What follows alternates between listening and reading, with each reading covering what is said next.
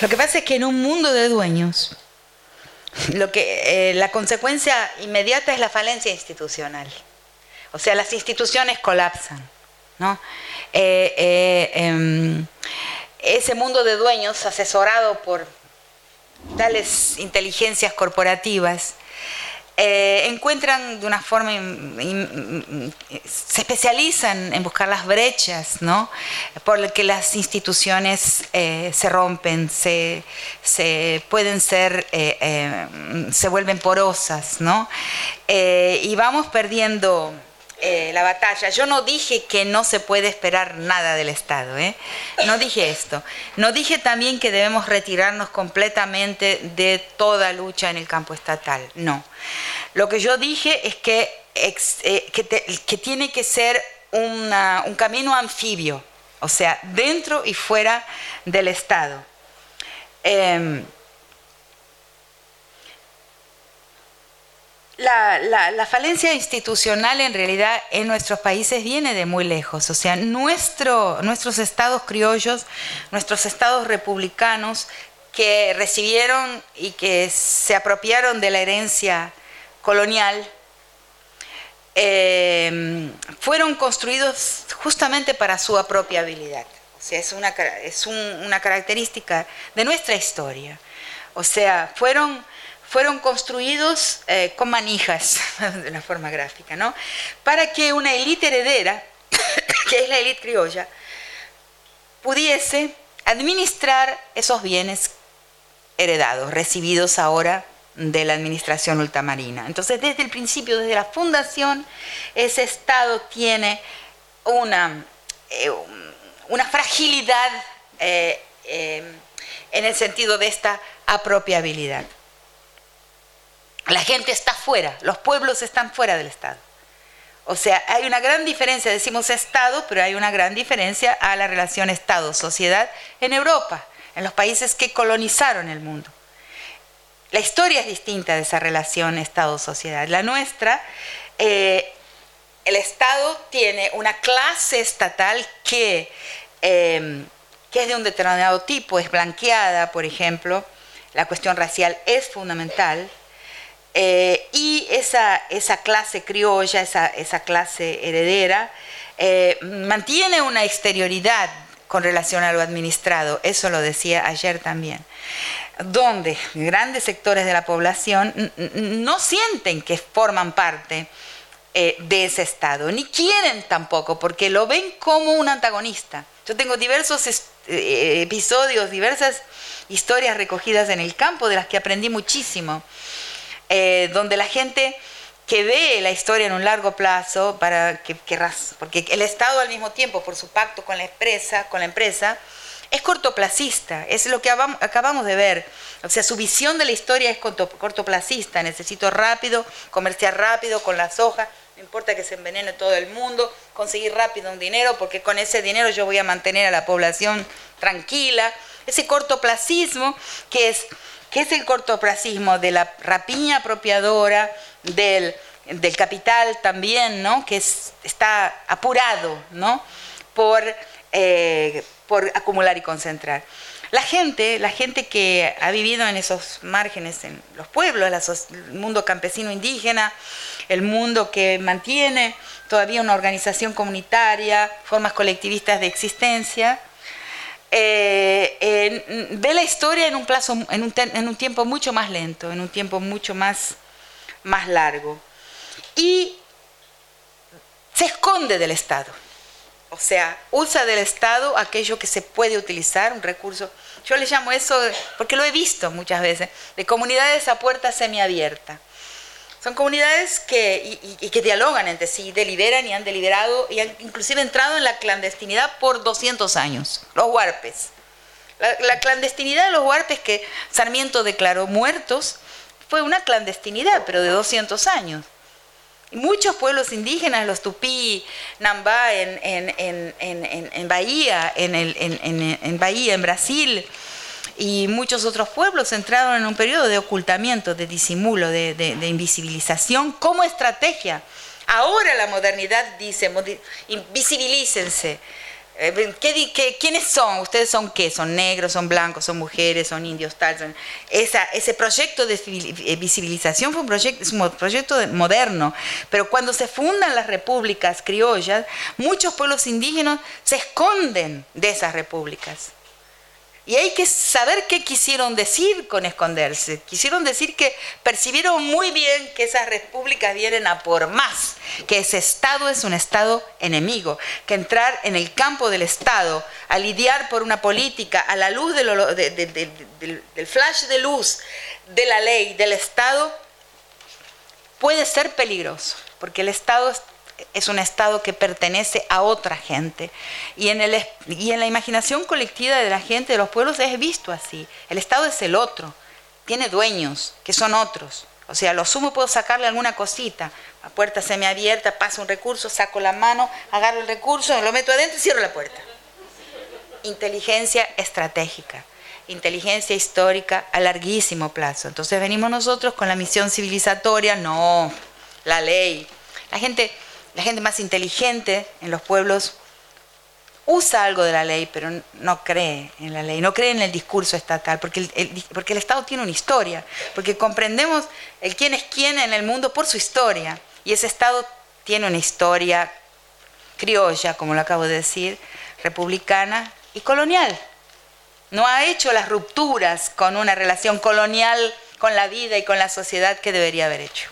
Entonces, por eso, no es que el Estado hay que hay luchas dentro del Estado que son preciosas, que son hermosas, que no podemos abandonarlas, pero poner todas las fichas de nuestro juego al campo estatal es un error. Eso es lo que quiero decir. Hay que pelearla en los dos registros, construir sociedad, construir relación, construir arraigo, construir autoestima, no en un sentido, sentido banal, hablar entre nosotros, saber que hay vida inteligente al lado, en la puerta de al lado, en el barrio de al lado, saber que hay vida inteligente entre la gente cuya inteligencia despreciamos, porque ha sabido sobrevivir, o sea, una gente que ha sobrevivido a 500 años de genocidio y de expropiación constante y que está viva y que no ha, que no ha desertado. Nosotros, nuestro continente es un continente de desertores, donde una gran cantidad de gente desertó, pero otra gente no desertó y permaneció como pueblos. Ahí tiene necesariamente que haber entre los guaraní, guaraní enviá y los guaraní enviá porque los tengo muy presente ahora sobre el río Paraná en este momento. Este, em, ahí necesariamente debe haber habido una gran inteligencia estratégica, una gran comprensión de qué es el Estado, en qué puedo confiar y en quién, de quién debo esconderme, qué debo dar de mí y qué no debo dar de mí una gran inteligencia, porque si no, esos pueblos no hubieran sobrevivido a 500 años de expropiación y maltrato y genocidio y conquista permanente, porque mi conclusión en ese texto y en otros más recientes es que el proceso de la conquista no se encerró nunca, después de que vi Guatemala, de que hice el peritaje para el último tribunal, eso fue una guerra de conquista igualita, los mismos relatos de los, de los cronistas de la conquista, agarrar bebés y romperle la cabeza contra el suelo y abrir las barrigas de las embarazadas. Mm, es un espectáculo, el espectáculo apocalíptico de la barbarie de la conquista. ¿Quién es el bárbaro acá, no? ¿Quién es el salvaje? Y si hubo pueblos que sobrevivieron es porque ahí hay una gran inteligencia estratégica que hay que respetar y de la cual hay que aprender. Entonces, eso todo es el dilema del Estado. El Estado no es, no es el de esa inteligencia. El Estado es cortoplacista, aliado con la empresa. El discurso de los derechos humanos es un discurso, es una falsa conciencia. Fíjense, en Brasil, por ejemplo, yo defendí luché por el proyecto de la inclusión de las cotas, proyecto de la inclusión de los negros e indígenas en la educación superior. Pero como analista, yo tengo que decir, o sea, una cosa es el momento político, la estrategia del momento, la agitación del momento.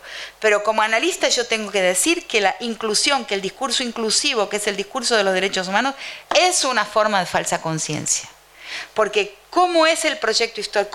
¿Cómo, cómo es la mecánica del proyecto histórico del capital.